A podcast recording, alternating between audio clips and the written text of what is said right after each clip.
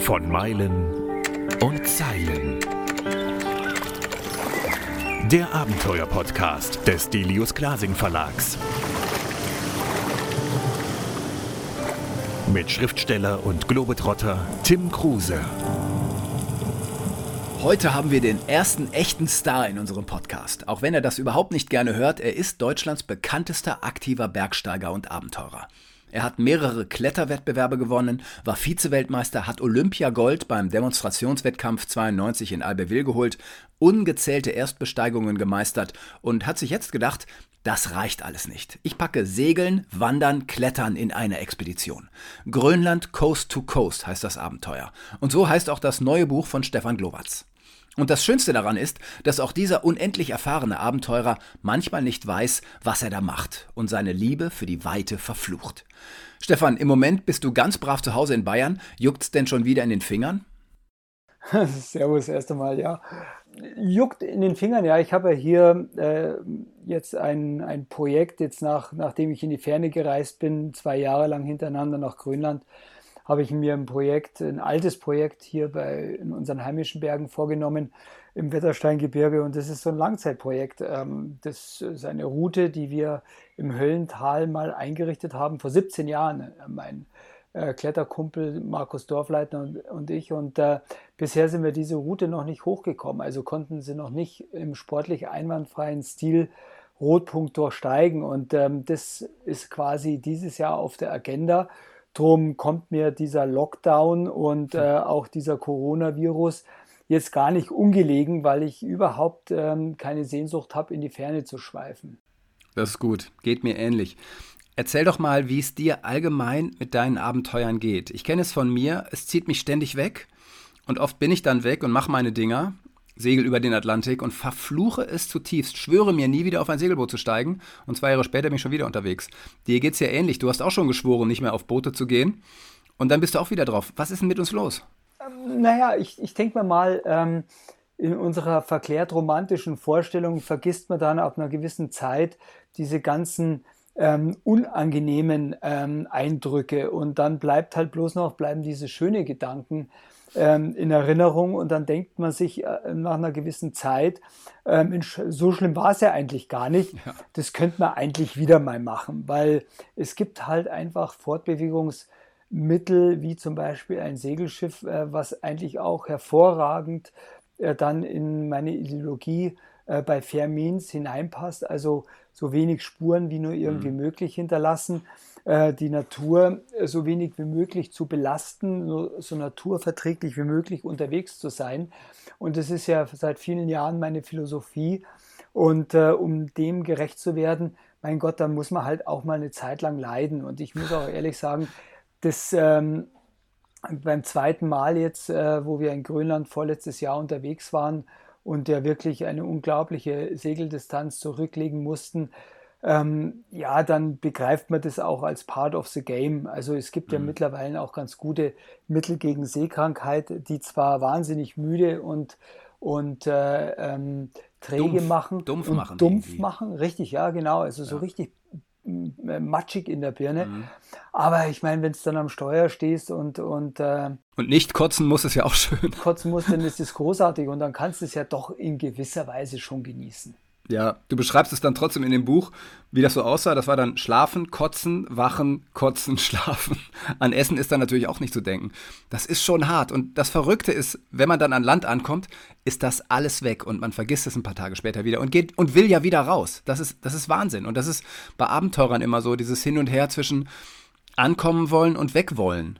Ja, das ist ein interessantes Phänomen, weil ich denke mir mal, dass, dass unser Leben ja generell so ist. Es ähm, gibt kein Hoch, wenn es kein Tief gibt. Ich meine, wie sollen wir ähm, äh, Fernweh ähm, empfinden können, wenn wir, äh, wenn wir nicht aufbrechen könnten? Und wie sollen wir Heimweh empfinden, wenn wir nicht unterwegs sind und uns wieder nach, äh, nach der Heimat sehnen. Also ich denke mir mal, dass, dass das immer so ein duales System ist, ähm, das Leben generell. Mhm. Und ähm, ich meine, äh, kein, kein Glücksgefühl, ohne auch mal unglücklich zu sein. Und ähm, ja. das habe ich mittlerweile nach, nach äh, vielen Expeditionen und auch vielen Höhen und Tiefen in meinem Leben einfach auch so akzeptiert und auch begriffen, dass ähm, das einfach, ähm, die, äh, einfach zusammenhängt. Und äh, ich begreife das Leben mittlerweile als einen Fluss. Äh, alles kommt, alles geht. Ähm, und äh, ich denke mal, entscheidend ist, dass man sich nicht zu lang im Kehrwasser aufhalten möchte, weil irgendwann wird man trotzdem rausgespült und dann geht es weiter. Und je mehr und je, je spannender man Veränderungen in seinem Leben auch äh, empfinden kann oder, oder gegenübersteht, umso leichter tut man sich natürlich auch für, mhm. mit Veränderungen. Wir beschreiben eure Tour. Also es ging in München los mit einem äh, E-Auto, weil es dir eben wichtig ist, dass es bei Fair Means alles stattfindet, also euer, euer Footprint dann doch möglichst gering ist. Dann seid ihr in ein paar Tagen bis nach Schottland gefahren mit den Dingern, was ja auch nicht einfach war, weil sozusagen diese Elektro-Zapfsäulen überhaupt gar nicht existieren in einigen Bereichen, vor allem in Großbritannien. War das richtig? Ja, also das, ähm, da klaffen Theorie und Praxis dann schon sehr weit auseinander. Wir haben dann von dem Hersteller, die uns die Elektrofahrzeuge zur Verfügung gestellt haben, haben wir ähm, haben uns so die ähm, die Bürohengste haben uns dann mal äh, eine Route zusammengestellt, äh, wo sie gemeint haben, die ist todsicher, was die Ladelogistik angeht. Und das hat halt schon bei der dritten Ladesäule, die einen Defekt hatte, nicht funktioniert. Und dann bricht dann oh diese ganze äh, Ladelogistik halt komplett in sich zusammen. Und ähm, man muss echt sagen, an, dem, an den Autos, an den Fahrzeugen liegt es eigentlich nicht. Das, das würde ganz gut funktionieren. Es liegt halt wirklich im Wesentlichen an ähm, der länderübergreifenden ähm, Ladelogistik, die von Land zu Land, ja von Bundesland zu Bundesland schon verschieden ist. Man braucht verschiedene Ladesysteme und wenn man dann nach England kommt, ist es dann nochmal ganz anders. Also die meiste Zeit haben wir eigentlich äh, damit verbracht, irgendwie Strom in die Kisten zu kriegen.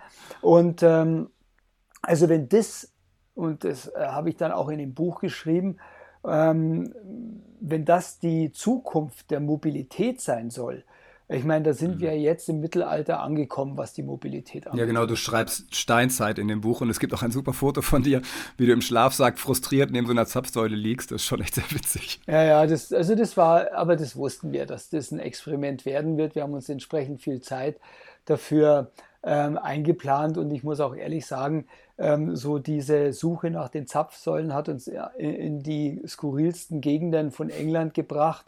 Ähm, mitten im Land irgendwo in einem Industriegebiet haben wir dann eine gefunden. Ähm, und es waren ja auch echt ganz nette ähm, Gegebenheiten, weil wir haben dann ja fast bei jeder zweiten äh, Säule dann mit dem äh, Kundendienst sprechen müssen. Und das ist ja der größte Aufkleber auf jeder Säule. Falls Sie Probleme haben, rufen Sie diese Nummer an. Das haben wir dann an jeder zweiten Zapfsäule dann fast machen müssen. Und da war einer dann in Wales, der war echt total nett, hat er gesagt, ja, ich weiß schon, die Säule, die macht uns immer wieder Probleme, aber ich sehe, wie, wie viel Sprit haben Sie noch oder wie, wie welche Reichweite? Und ich sehe hier in 60 Kilometer Entfernung von Ihnen ähm, eine intakte ähm, Ladesäule und die kenne ich auch persönlich. Ähm, da gibt es daneben ein, äh, ein Café mit dem besten Rhabarberkuchen, den man sich nur vorstellen kann. Und das waren halt dann auch nette, ähm, äh, nette Augenblicke. Und wenn man sich darauf einstellt, dann ist es auch nicht, dann ist es auch nicht so schlimm. Nur wenn man ähm, auf eine gewisse Geschwindigkeit und Zuverlässigkeit angewiesen ist, ähm, dann ähm, sollte man da dringend ja. die Hände momentan noch davon lassen. Ja, es war ja genau durchgetaktet auch. Ihr musstet ja auch so ein bisschen Gas geben, um, um nicht zu spät im Jahr am Ende zu sein, wenn dann wieder alles zufriert. Und ihr seid dann von Westschottland losgesegelt mit einer äh, 14 Meter Stahljacht. Erstmal auf die Westman Islands, also südlich von Island. Und dann eben weiter nach Grönland was ja, warum habt ihr das denn im Herbst eigentlich gemacht und nicht im Sommer? Ist dann noch zu viel Eis im Sommer? Hm, naja, so richtig Herbst war es ja nicht. Ähm, also das war ja schon ähm, eigentlich der Hochsommer. Äh, wir wollten aber eigentlich erst ähm, an der Ostküste anfangen und in dem Fjord, in dem Skörisbysund, wo wir dann letztendlich angekommen sind, da wollten wir eigentlich starten, weil wir wollten erst natürlich diese technische Disziplin Klettern, mhm. äh, wollten wir an den, an den Anfang setzen, weil wir da natürlich auch am meisten körperliche Fitness noch, also spezifische körperliche Fitness benötigt. Ja. Das ging aber von der Logistik her nicht, weil unser Skipper, ähm, der ja so mehr oder weniger auch was äh, die, die Entscheidungen anbetraf, das Zünglein an der Waage war, der hat halt gemeint, ähm, wenn wir das so rum machen, äh, dann müssen wir natürlich erstmal auf den Eisaufbruch warten. Und das bedeutet, dass der so spät im Jahr stattfinden kann, dass wir, wenn wir auf der anderen Seite, wenn wir das tatsächlich dann so durchziehen, erst klettern, dann Grönland an dieser Stelle überqueren, das sind ja ungefähr 1000 Kilometer, mhm. ähm, dann äh, in diese berühmt-berüchtigten Herbststürme kommen. Und da hat er gesagt, ähm, rein statistisch gesehen, hat da, da oben eine 14 Meter lange Stahljacht absolut nichts ja, mehr zu suchen. Ja. Da hast du Durchschnittswindgeschwindigkeiten ähm, ähm, von über 30 Knoten ähm, und ähm, also im Durchschnitt. Und da äh, ja. hat er gesagt, das ist, das ist ein totaler Wahnsinn, das ist ein viel, viel zu großes Risiko. Es wäre wesentlich besser, wenn wir es andersherum machen, mhm. ähm, weil wir dann früher im Jahr wegsegeln können äh, und dann halt auch vor den Herbststürmen oder zumindest mit dem Beginn der Herbststürme dann wieder über äh, die Färöerinseln, über Island, ähm, dann zurück nach äh, Schottland kommen. Und genauso haben wir es halt dann gemacht. Nur das Problem war, dass wir auch tatsächlich so einen großen Zeitverlust hatten, dass dann an der Ostküste, ähm, als wir nach der Durchquerung ankamen im Skörisbison, die Temperaturen schon so tief ähm, äh, fielen auf weit unter minus 0 Grad, dass, ähm, dass die Kletterei und die ganze Wand war auch vereist, äh, dadurch die Kletterei eine Illusion war äh, zu diesem mhm. Zeitpunkt. Und äh, darum mussten wir dann halt das Ganze nochmal ein Jahr drauf ähm, wiederholen, direkt an die Ostküste segeln, um dann unsere Erstbegehung zu Ende zu äh, führen. Und das hat geklappt? Das hat geklappt, ja. Ich meine, das war halt alles eigentlich in einer Expedition geplant, aber dass das mit der heißen Nadel gestrickt war, vor allem was die Segelei anbetraf, äh, das war mir schon auch vollkommen klar. Aber ähm, letztendlich ist es halt immer so, äh, wenn du so Ziele, die in deinem Grenzbereich angesiedelt sind mhm. oder generell im Grenzbereich angesiedelt sind, planst, äh, dann ist die Wahrscheinlichkeit, ähm, dass das scheitern kann, auch mindestens 50 Prozent. Aber darin ja. liegt ja eigentlich auch der Reiz äh, einer, eines Abenteuers. Ja, ich habe gerade ein Scheitern hinter mir. Ich wollte Sri Lanka umrunden auf dem Stand-Up-Pedalboard. Hat leider nicht geklappt. Äh, wie gehst denn du damit um, wenn du scheiterst? Ja, das war halt natürlich schon erstmal eine Enttäuschung, weil wir, äh, aber wir wussten das ja eigentlich schon relativ früh, weil wir hatten schon ähm, einen zehntägigen Zeitverlust, äh, als wir an der Westküste in der Disco Bay äh, ankamen im Attersund. Da hatten wir schon zehn Tage verloren und da wussten wir eigentlich schon, dass es wahrscheinlich mit der Kletterei nichts mehr werden wird. Mhm. Und dann hat man halt eben auch, auch genügend Zeit, sich mit der mit der Tatsache auseinanderzusetzen ähm, und äh, sich Gedanken zu machen, ähm, äh, was, was ein Plan B sein könnte. Und darum stand schon auch relativ früh fest, dass wir ein Jahr später dann halt äh, wieder dahin segeln äh, werden, um diese ähm, Kletterei zu beenden, weil das ähm, so unvollendet wollte ich das halt auch nicht stehen lassen. Wie war die Segeltour bei dem Mal? Ja, das, das war eigentlich wesentlich entspannter, weil wir okay. kannten ja einen Großteil dieser Strecke schon. Das ist ja genau die Strecke, die wir dann im zweiten Jahr hinsegeln mussten, äh, war unsere Rückreiseroute im Jahr zuvor. Aber Scheitern ist halt, ähm, ja, es ist halt immer bitter im ersten Moment, ja. äh, weil man geht ja eigentlich davon aus und, und das ist ja auch logisch, dass man davon ausgeht, dass es klappt.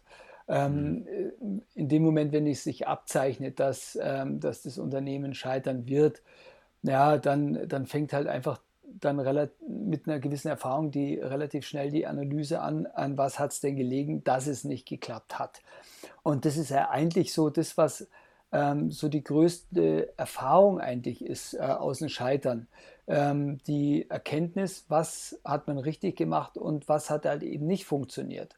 Mhm. Und dann muss man halt dann, wenn man sagt, okay, wir, wir, machen, wir starten nochmal einen zweiten Versuch, da muss man halt dann wirklich ganz analytisch vorgehen, ähm, die Route nochmal oder, oder das, ganze, das ganze Unternehmen nochmal beleuchten, äh, rückblickend betrachtet, ähm, betrachten und äh, zu versuchen, diese ganzen Fehlerquellen, die entstanden sind, äh, beim nächsten Anlauf zu eliminieren, um dann entweder es äh, hinzukriegen oder ein wesentliches Stück weiterzukommen. Bist du ein akribischer Typ, der perfekt vorbereitet oder ähm, ist das dann schon so, dass du auch viel vorbereiten lässt von deiner Crew und sagst, auf die verlasse ich mich hundertprozentig, die sind teilweise auch besser im Vorbereiten? Ja, sagen wir mal so, ich bin eher so der, der, der Bauchentscheidungstyp. Mhm. Ähm, und äh, aber äh, es gibt da halt so mittlerweile nach so vielen Expeditionen ähm, äh, unterschiedlichster Art, immer auch mit unterschiedlichster Logistik, ja auch ein gewisses, äh, eine gewisse Routine, was die äh, Planungsvorgehensweise angeht. Also es ist dann meistens immer so, dass ähm, nach der ersten Vision man anfängt, dieses ähm, ganze Unternehmen entsprechend in, in die Disziplinen zu unterteilen, wie jetzt zum Beispiel in Grönland war das ja so, dass wir sagen, okay, das, da haben wir die Segeldisziplin, da haben wir die, die Eisüberquerungsdisziplin und dann haben wir ähm, dann haben wir die Kletterei und was kann ich selber davon am besten abdecken und wo brauche ich ähm, äh, Hilfe von außen, um Erfahrungen, um Erfahrungswerte ähm, zu, zu bündeln, die ich selber halt noch nicht habe. Äh, und mhm. das betraf halt einfach die Segelei und ähm, auch die, die Eisüberquerung. Und da gibt es halt einfach Spezialisten, die in den einzelnen Disziplinen wesentlich mehr Erfahrung haben.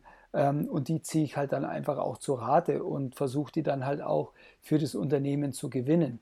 Es lief ja auch nicht alles immer glatt. Ne? Also ihr habt zum Beispiel ähm, einer der äh, Skipper-Crew, der Jan Kiene, der ist krank geworden, konnte nicht weitermachen. Was war mit dem eigentlich genau? Ja, das wussten wir eigentlich nicht, äh, was, was jetzt letztendlich da vorgefallen ist. Äh, für mich ist es halt immer wichtig, dass man, dass jeder die gleiche Lust äh, und äh, auch die gleiche Leidenschaft und vielleicht auch die gleiche Besessenheit für das Unternehmen auch aufbringen kann und dann letztendlich empfindet, wie ich sie selber halt auch verspüre. Ja. Äh, und, ähm, und wenn ich das nicht und wenn ich das nicht spüre von Anfang an bei den Teilnehmern, und es war halt im Fall vom Wolf Kloss, unserem Skipper, vom, vom Dani, seinem Sohn, vom Philipp Hans und auch vom Thomas Ulrich, da, da war das sofort da. Die waren mhm. total begeistert und haben gesagt, ja, geile Sache, komm, da, da bin ich, na klar sind wir dabei und äh, wird eine nu äh, Riesennummer.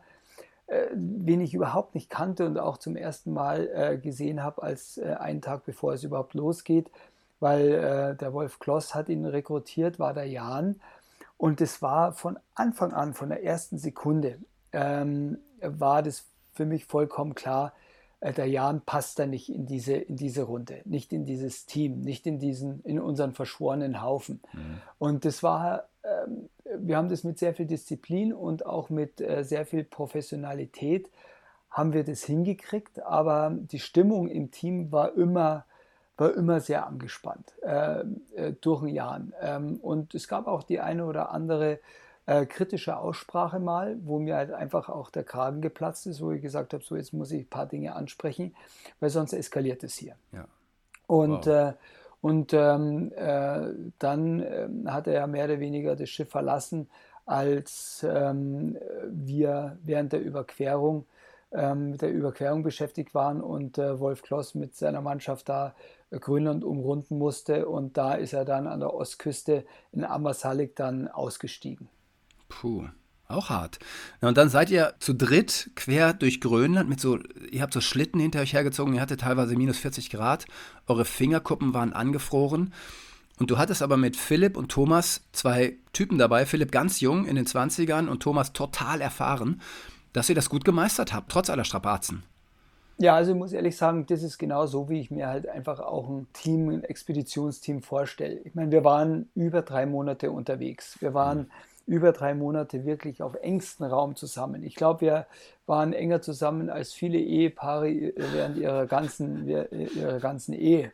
Äh, weil also es gibt ja dann auch keine Möglichkeit irgendwie, wenn man mehr auf die Toilette muss, dass man da irgendwo einen Stein findet, hinter dem man sich setzen kann oder sonst irgendwas. Ist, die Jungs sind halt immer mit dabei gewesen. Gell? Und dann, und trotzdem, ich meine, wir sind dann nach über dreieinhalb Monate ähm, des engsten Kontaktes sind wir dann auseinandergegangen und jeder hat gesagt, eigentlich, wisst ihr was, schade, dass es vorbei ist. Ist äh, wir waren total, eigentlich richtig traurig, dass es jetzt vorbei ist und, und wir uns da und jeder wieder seinen eigenen Weg geht. Und, ähm, und muss ich ehrlich sagen, sowas habe ich in den seltensten Fällen erlebt, vielleicht mit Kurt Albert und Holger Heuber in Venezuela ähm, oder auch in Grönland mit den Jungs. Aber, aber das war seit langer Zeit mal wieder das erste Mal, wo ich das so empfunden habe und die anderen auch. Und da weiß man halt auch, dass man jetzt da kein Einzelgänger ist und ähm, dass das Team einfach eine unglaublich wichtige Komponente ist äh, für so ein Unternehmen, was wirklich äh, ganz, ganz hart war ähm, während der Überquerung. Also wirklich Eiseskälte, komplette Ausgesetztheit. Es dürfen keine Fehler äh, unterlaufen. Man ist extremst angespannt und trotzdem hatten wir einen unglaublichen Spaß. Also ähm, keiner, und das ist halt entscheidend, dass sich keiner selber zu ernst nimmt. Dass, äh, mhm. Also irgendwie so, so Ego-Shooter, die sind da überhaupt nicht gefragt und dass jeder auch mal äh, die Größe hat, auch mal den einen oder anderen Witz äh, über sich ergehen zu lassen. Und da muss ich echt sagen, das ist auch ähm, äh, toll zu sehen, dass äh, ein, ein 25-jähriger Kerl, der, Philipp äh, ist ja dann auf dem Inlandeis 25 geworden, dass der schon so weit ist, und das war seine erste Expedition, das war quasi mehr oder weniger von 0 auf 100, wow. dass der super, super gut ähm, mit den ganzen Umständen umgegangen ist und äh, auch mit uns alten Eseln ähm, äh, wirklich ihren, seinen Spaß hatte. Also äh, nee, nee, wir waren ein Traumteam. Man sieht das auch auf den Fotos, die Thomas Ulrich ja gemacht hat. Ja, man sieht das und sieht eben Philipp, dich und Thomas und wirklich als jetzt ganz neutraler Leser sieht man, das sind geile Typen. Das sind nicht irgendwelche dahergelaufenen, sondern das sind Typen, die, die wissen, was sie wollen, die wissen, was sie machen. Und das kommt auf den Bildern auch so gut rüber. Also es ist erstens die Typen, die so gut sind auf den Bildern, aber auch die Landschaftsaufnahmen. Ihr seid ja in einer Gegend gewesen, die ja nun wirklich völlig ab von der Welt ist. Bei Eiseskälte, da ist nichts. Ihr habt unheimlich viel Gepäck mitschleppen müssen, also alleine 5500 Kalorien pro Mann und pro Tag. Wie habt ihr das bewältigt? Also wie, wie schafft man das denn, 1000 Kilometer so viel hinter sich herzuschleppen? Ich finde es fast übermenschlich, was ihr gemacht habt. Ja, das, also ich denke mir mal, dass, dass das äh, wie bei vielen anderen Sportarten und ich meine so, so Ultra-Ausdauersportler, die, die kennen diese, äh, ja auch diese Situation, äh, dass sich eigentlich primär alles im Kopf abspielt. Du musst äh, körperlich wirklich sehr, sehr gut vorbereitet sein, du musst wirklich super fit sein, aber am Ende entscheidet halt einfach die, die ähm, Leidensfähigkeit und auch ja. Mhm. Das Ertragen von, von Unannehmlichkeiten, also von Kälte, von äh, ähm, äh, von Feuchtigkeit äh, und, und alles, was damit verbunden ist. Ähm, ja, und, und damit muss man sich eigentlich jetzt nicht nur äh, im Vorfeld mit seinen körperlichen Vorbereitungen beschäftigen, sondern vor allem halt auch äh, muss man äh, diese, also das, was einen erwartet, diese Situationen, die muss man eigentlich ähm, visualisieren. Und es mhm. ist schwer für jemanden, der das noch nie gemacht hat, wie für einen Philipp, aber in vielen Gesprächen und ähm, äh, auch äh, von den ähm, Schilderungen vom Töme, der eine unglaubliche Eiserfahrung hat, ähm, konnten wir schon uns ungefähr vorstellen, was uns da erwartet. Und damit muss man sich im Vorfeld einer Expedition auch mental auseinandersetzen. Wenn man das nicht tut, dann wird man einfach ähm, übermannt von dieser, äh, von, von der Härte dieser Situation. Man muss sich im Vorfeld darauf einstellen und einen gewissen Gleichmut mitbringen und immer abwägen, okay, wir befinden uns noch im agierenden Bereich, ähm, es ist alles in Ordnung, wir haben es selber in der Hand. Ähm, mhm. Das äh, sind halt jetzt einfach Unannehmlichkeiten, die part of the game sind, die ich jetzt über mich ergehen lassen muss. Ähm, und es ist ja auch zeitlich begrenzt. Es dauert jetzt nicht mein Leben lang, ähm, sondern äh, vielleicht noch ein paar Wochen und dann sitze ich dann wieder schön in der Sonne zu Hause. Also mit dem Gedanken tröstet man sich halt oftmals. Was soll denn aus so einem Typen wie Philipp Hans mal werden? Ich meine, der ist mit 25 doch für immer versaut. Wenn er solche Urlaube macht, der, der äh, solche Abenteuer nennen wir es lieber, der kann doch nichts anderes mehr machen im Leben. Alles andere wäre für den doch so belangloser Quatsch. Der muss doch Abenteurer werden. Ja, beruflich glaube ich eher nicht, aber der ist schon äh, wirklich sehr, sehr angefressen äh, jetzt äh, vom Abenteuertum und er fragt auch schon immer die ganze Zeit, ja, was, was, was hast du vor? Ähm, ähm, denkst du schon wieder an irgendwas anderes, an irgendeine neue Expedition? Mensch, und äh, meinst du, dass ich dabei sein könnte dann? Und ich meine, klar ist er dabei, wenn er, ja. wenn er es irgendwie vereinbaren kann. Das ist einfach ein super Typ, mit dem ich gerne zusammen bin und auch der Thomas Ulrich, der nicht nur einer der renommiertesten Eisabenteurer ähm, der Welt ist. Also ich meine, es gibt kaum erfahrenere, akribischere und professionellere Eisdurchquerer und Eisabenteurer als ein Thomas Ulrich. Er ist ja darüber hinaus noch einer der renommiertesten und besten Landschaftsfotografen mhm. der Welt. Also wenn, wenn diese Crew irgendwann wieder für nächste äh, Abenteuer wieder zusammenkommen könnte, ähm, da, da würde ich mich glücklich schätzen. Aber für einen Philipp ist es schon klar, ähm, welche Richtung er in Zukunft einschlagen wird und es wird schon das Abenteuertum sein und äh, nicht das Sportklettern oder, oder das Bouldern. Klar bringt ihm das genauso viel Spaß oder, oder äh, auch viel Spaß, aber darin sieht er jetzt nicht seine, seine Berufung und seine Passion. Wie ist das mit Thomas Ulrich und dir? Ihr seid, ähm, wenn ich das richtig von, aus der Ferne einschätze, sehr unterschiedliche Typen. Also du sagst, du bist ein Bauchmensch. Ich schätze, dass er so dieser, was du selber sagst, total akribische Kopfmensch ist. Und er hat auch schon mal, das schreibst du auch in dem Buch, bei einer Grönlandüberquerung äh, fast den Tod gefunden, hat das irgendwie überstanden. Ist er deshalb so akribisch geworden oder ähm, was war da in Grönland los? Ähm, also in Grönland, ähm, äh, das war nicht in Grönland. Nee, Nordpol, Nordpol bei war dem, das. Äh, Versuch, den Nordpol zu überqueren. Genau. Mhm. Äh, von Russland aus nach Kanada. Und ähm, da ist er fast ums Leben gekommen, weil er einfach zu früh losgelaufen ist, viele Fehler selber gemacht hat. Und äh, dann ähm, es ist ja ähm, dort oben ähm, hängt ja alles an der Eisdrift. Und äh, die Scholle, auf der er saß und dann immer weiter weggetrieben wurde vom eigentlichen äh, festen Eis, äh, wurde immer kleiner und immer kleiner. Und im aller, allerletzten Moment, äh, als sein Zelt auch schon zerfetzt war und er eigentlich schon im Überlebensanzug da saß und auch sich schon von seiner Familie verabschiedet hat, da kam dann der Hubschrauber noch und hat ihn wirklich in allerletzter Sekunde von dieser Eisscholle gerettet. Wow.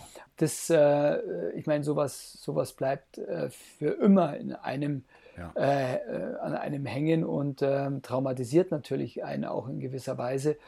Und er hat natürlich auch unglaublich viel daraus gelernt. Und ich muss auch ehrlich sagen, der, der Tömi, der ist ähm, zwar einer der, der lustigsten ähm, Kerle, die ich kenne. Und ich habe ja schon ähm, die eine oder andere Expedition mal mit ihm gemacht. Man muss schon sagen, dass äh, ich keinen äh, kenne, der so enorm akribisch ist ähm, als der Thymi, was, äh, was Vorbereitungen angeht. Mhm. Also auch die Abstimmung mit, der, mit dem Essen. Äh, alles wurde, also 5500 Kalorien, ähm, die einzelnen äh, Lebensmitteleinheiten, viel Trockennahrung, dann Tafel Schokolade, dann selbst angerührtes Müsli und so weiter, wurde dann alles für jeden Tag pro Mann in ein Nylonsäckchen, die er selber genäht hat, äh, verpackt und äh, also sowas habe ich noch nie erlebt. Ähm, und der überlässt halt wirklich nichts im Zufall. Und das hat sich dann auch bei der Überquerung gezeigt, als es wirklich dann minus 40, 45 Grad hatte, stürmisch war, dass genau diese Akribie eigentlich auch ähm, der Schlüssel zum Erfolg letztendlich war. Weil mhm.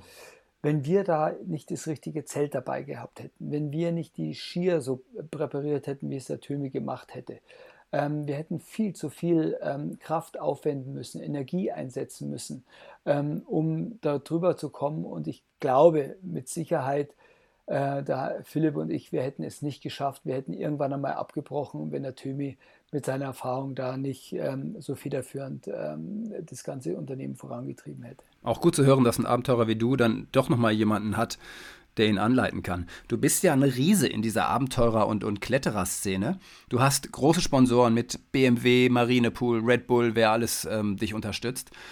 Das macht aber auch einen ziemlichen Erfolgsdruck. Wie gehst du denn damit um? Also irgendwie steckt doch dahinter dann, dass du doch immer wieder noch ein neues und noch ein größeres Abenteuer suchen musst, oder nicht?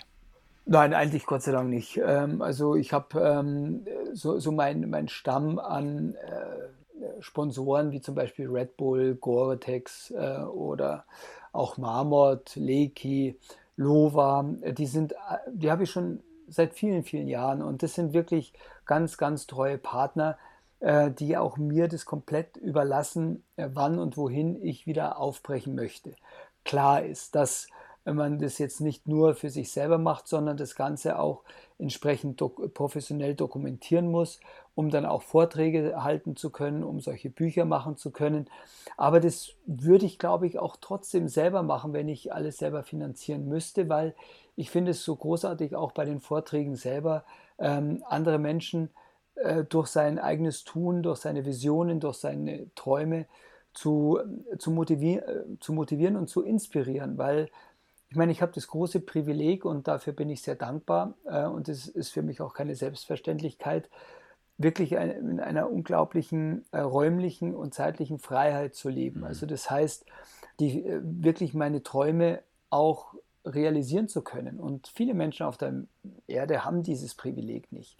Und wir leben in so einem begnadeten sozialen Umfeld, dass äh, wir eigentlich auch für unser Glück äh, weitestgehend ähm, selber verantwortlich sind. Und äh, da möchte ich einfach auch durch diese Vorträge und durch die Dokumentationen möchte ich ähm, auch andere Menschen ähm, dazu animieren, nicht nur ihre Träume zu träumen äh, und es dabei zu belassen, sondern auch selber aufzubrechen, äh, um die Träume zu realisieren. Und wenn es dann zum Beispiel einen Sponsor gibt, äh, die dazukommen wie Marinepool, ich meine, wir, es war ein äh, sehr, sehr guter Partner, aber dann am Ende, als wir das Buch vorgelegt haben und so weiter, dann war, das, war das ein ganz skurriles äh, Meeting, äh, wo dann wirklich nur die Seiten gezählt, äh, gezählt wurden, wo man, äh, auf denen man auch wirklich das nicht nur die Klamotte sieht, sondern auch das Logo Marinepool lesen kann. Und äh, da muss ich ehrlich sagen, das ist halt, ähm, da gehen die Vorstellungen, was äh, Brand Marketing angeht, ähm, komplett auseinander. Und irgendwann einmal bin ich auch aufgestanden, habe gesagt, äh, also Freunde, ich glaube, äh, wir kommen hier für die nächsten Unternehmungen nicht mehr zusammen. Und ähm, haben uns die Hand geschüttelt und dann bin ich gegangen, weil das tue ich mir auch nicht mehr an. Ähm, oh, ich, äh, nee, also ich muss ehrlich sagen, entweder passt es gut zusammen oder wenn die Vorstellungen zu weit auseinandergehen und auch nicht realisierbar sind, ähm, da kann noch so viel Geld im Spiel sein, da stehe ich auch auf und gehe, weil das äh, nur, nur Ärger bedeutet in der Zukunft. Es ist so wichtig, sich treu zu bleiben und nicht zu verbiegen für irgendwie für Geld oder für Sponsoren oder den ganzen Quatsch. Ist aber auch nicht so einfach.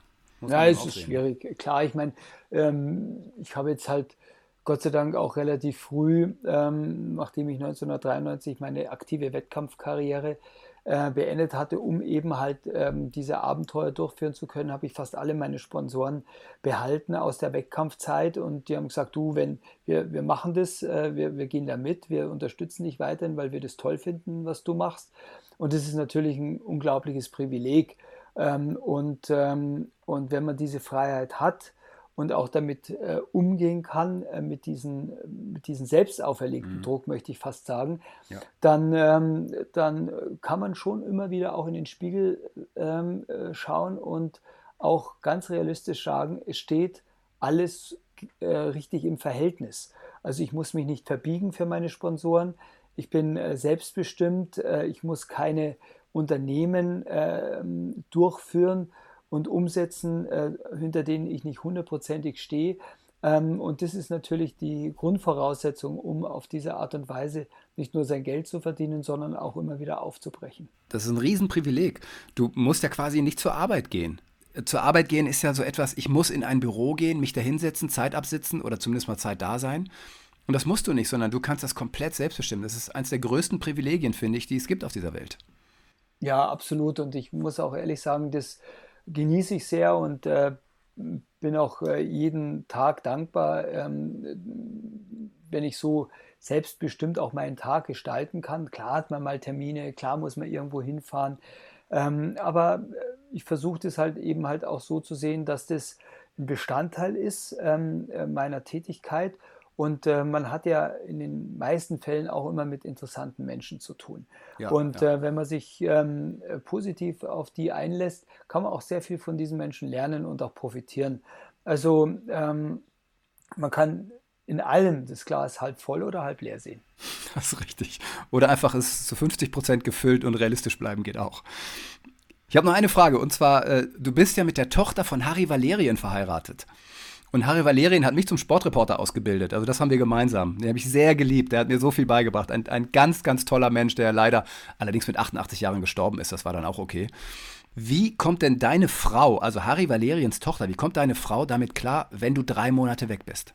Kann ich nur bestätigen, ähm, als ich Harry kennengelernt habe, äh, ich meine, das war, es war wirklich großartig. Ähm, ich war früher mit meinen Eltern halt auch immer vom Fernseher gesessen. Wir haben uns am, ähm, am Wochenende immer die Skirennen äh, angesehen und auch aktuelle Sportstudio. Und wenn Harry Valerien ähm, dann moderiert hat, da war das halt immer ein Highlight. Und mein, auch meine ja. Eltern haben äh, Harry Valerian geliebt. Haben wir alle, ne? Die Republik hat diesen Typen geliebt. Das war irre. Das war unser Freund. Ja, ja, genau, eben. Und äh, als ich ihn dann, als, als Tanja mir ihn dann vorgestellt hat, ich habe da natürlich äh, richtig Herzklopfen gehabt und war total aufgeregt. Und äh, normalerweise ist der Harry nie einer gewesen, der jemand geduzt hat äh, oder ihm gleich das Du angeboten hat. Aber ich meine, wir haben uns begrüßt und dann ja, Herr Valerien, grüße Gott, freut mich ja sehr. Und dann hat er gesagt, also äh, wir sind der Sportler und wir sind, wir, wir bleiben ja beim Du. Also du, ich bin der Harry, du bist der Stefan. Und äh, dann äh, war das schon alles klar und wir hatten ein, ein wirklich großartiges Verhältnis. Und die Tanja hatte ja auch sehr liberale äh, ein sehr liberales Elternhaus gehabt, ähm, mit sehr hohen Werten zwar verbunden, aber auch mit ganz großen Freiheiten. Und ähm, die Tanne, die, die lebt eher so unter der Devise, im äh, Loslassen halte ich dich fest. Mhm. Und ähm, wir, Tanja klettert ja überhaupt nicht, ähm, betreibt auch nur sporadisch Sport, ähm, ist eher so im künstlerischen Bereich unterwegs. Sie hat eine Werbeagentur und eine Produktionsfirma ähm, in der, für die Modebranche und äh, hat eigentlich einen ganz anderen Fokus. Aber sie hat eine Leidenschaft und zwar für die Mode, für die, äh, für die, Künstl künstlerischen, für die künstlerischen Dinge des Lebens.